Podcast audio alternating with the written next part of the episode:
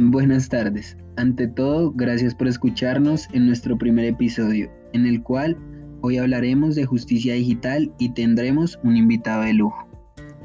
Derecho o tecnología. En diferentes momentos de nuestra vida, estos dos conceptos han sido cosa del diario vivir, sin darnos cuenta día a día, a pesar de que parecen conceptos totalmente diferentes, permanecen y están en un constante roce buscando una concordancia armónica entre ellos, pues estos dos términos en el mundo de hoy han permitido que se reconozca de manera inconcebible para nosotros y para las organizaciones estatales el imaginar el derecho sin la tecnología. Aparecen conceptos como Legal Tech, Machine Learning, Legal Analytics e inteligencia artificial, que abarcan nada más algunos conceptos que fundamentan la transformación de la justicia digital pero es de evidenciar que algunos países como Francia ven los sesgos y desigualdades que pueden traer consigo estos software y la idea y la idea hacia el presente y el futuro del derecho. Ahora bien, el presente y el futuro del derecho se da en la medida en que busca reemplazar las viejas industrias con nuevos servicios que son más inteligentes, más veloces y más baratos la ampliación poblacional y especial protección del ordenamiento desde el punto de vista de la justicia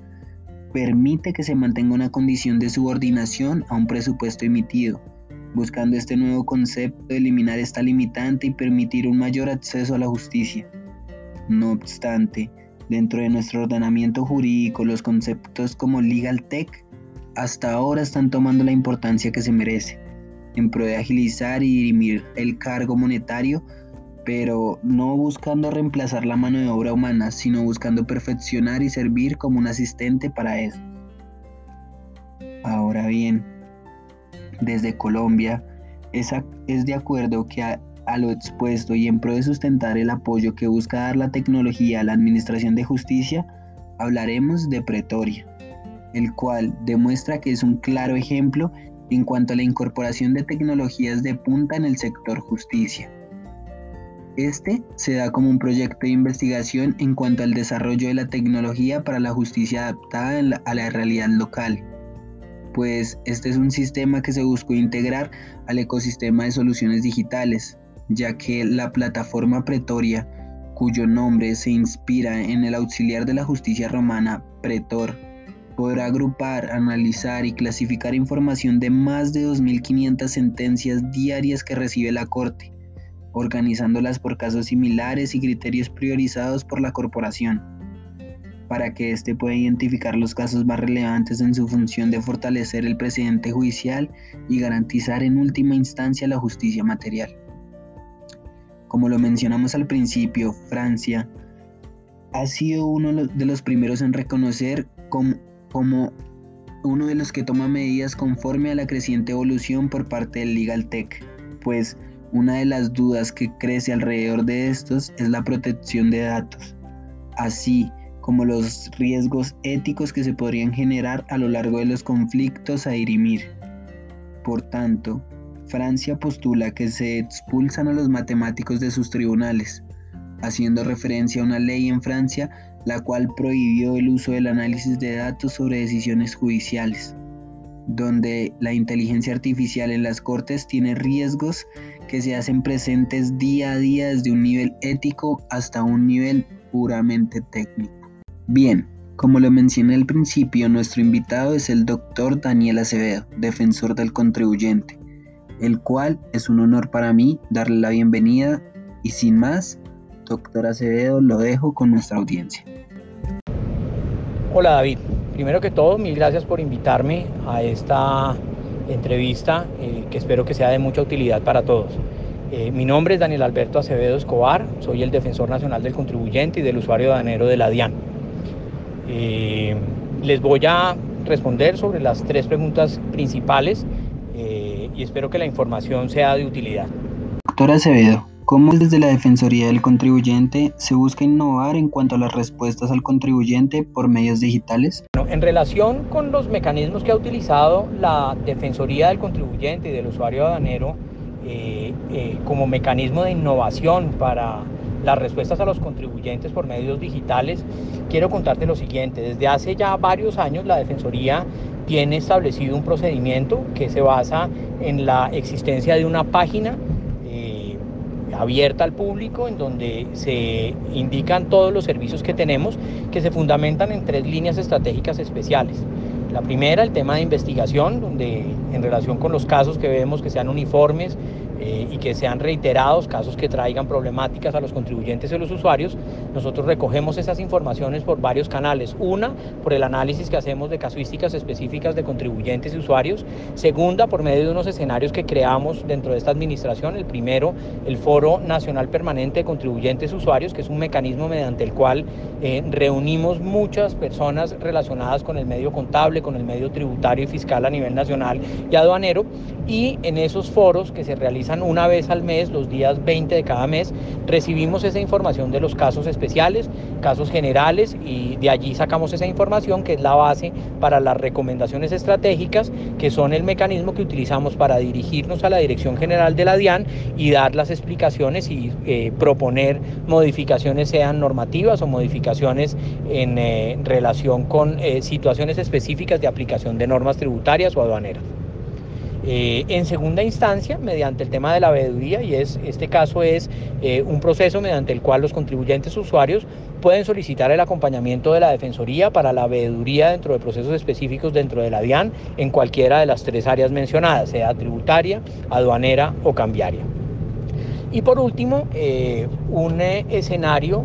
que va dirigido a la educación, al tema de capacitación permanente, que es un mecanismo mediante el cual la Defensoría, en asocio con miembros específicos de la DIAN, especialistas en temáticas, lleva capacitaciones por vía de universidades, por vía de las agremiaciones en los capítulos en cada uno de los departamentos y municipios o las cámaras de comercio. Eh, allí llevamos gente especialista que habla sobre temas específicos que están en la actualidad tributaria, por ejemplo, la eh, economía naranja, por ejemplo, eh, las temáticas relacionadas con el régimen simple de tributación eh, y temas similares. Eso en relación con los mecanismos digitales.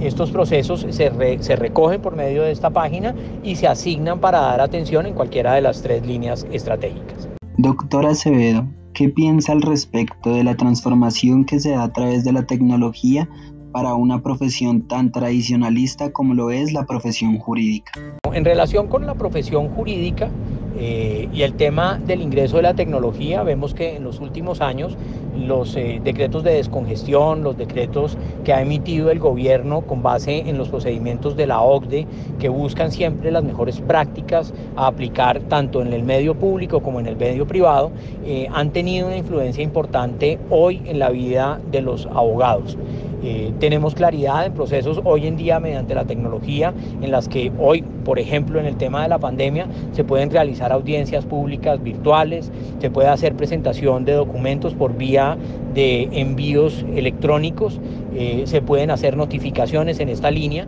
y pues muchas de las agencias a nivel nacional eh, que trabajan en este tema abren sus puertas a los abogados que tienen representación de usuarios y contribuyentes para hacer esa colaboración.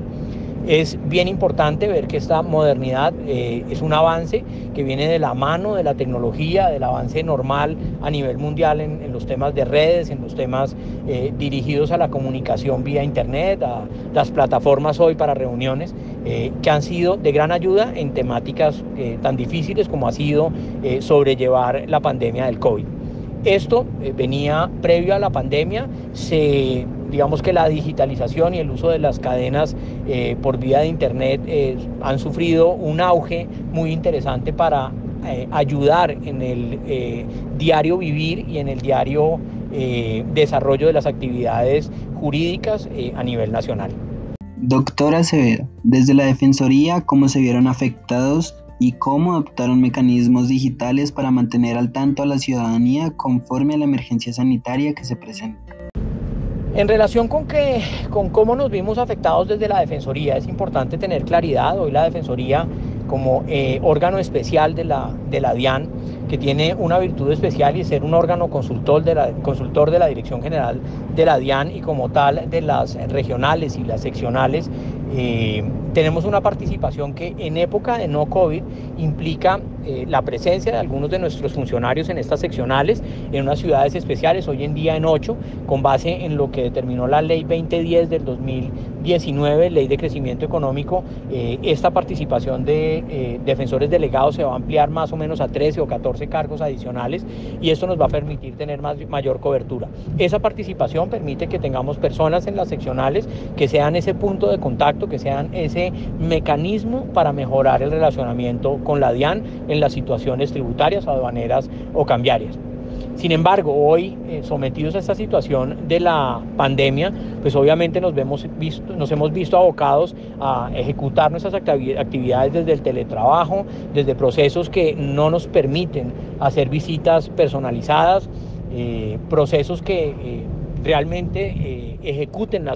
la cercanía personal de nuestros funcionarios con los colombianos. En esa transformación necesaria que ha tenido que sufrir todos los procesos a nivel nacional, en todas las entidades públicas y privadas, tuvimos que hacer modificaciones específicas. Uno, incrementar nuestra participación por vía electrónica en estos procesos que describí en una de las preguntas anteriores en relación con el recibo de casos, la asignación y el procesamiento por vía de reuniones virtuales o por vía de contestaciones eh, en estos canales. Y segundo, eh, abrir una línea que hemos encontrado muy importante dirigida al uso de videos, al uso de informes, al uso de actos explicativos vía Internet, mediante los cuales hemos llevado información, primero que todo, sobre los eh, temas de decretos legislativos emitidos por el Gobierno Nacional, en la explicación de cómo aplican y cómo se deben utilizar, y dos, en los procesos eh, de información permanente de las actividades de la DIAN y como tal de la Defensoría en ese proceso de mediación con los contribuyentes. Ese proceso eh, hoy en día cuenta con más de 50 videos generados durante estos casi nueve meses de pandemia y nos ha permitido eh, mantener esa cercanía con todos los colombianos a nivel nacional. Hoy tenemos herramientas como el Facebook, como el, el Twitter, el Instagram que nos permite hacer esos informes y tener una cercanía permanente en, este, en esta época de pandemia. David, nuestro agradecimiento por tu invitación y un saludo a todas las personas que escuchen esta entrevista y esperamos que la información ha sido de utilidad. Como siempre, la gran pregunta que se hacen los colombianos en algún momento de su vida y es, ¿quién tiene un amigo en la DIAN? Hoy les podemos decir con tranquilidad, tienen un amigo, se llama Daniel Alberto Acevedo y es el defensor nacional del contribuyente y adicionalmente a eso todo su equipo de defensoría que está presente a nivel nacional. Mil gracias. Por último, gracias doctora Acevedo por aceptar nuestra invitación y a nuestra distinguida audiencia, gracias por escucharnos.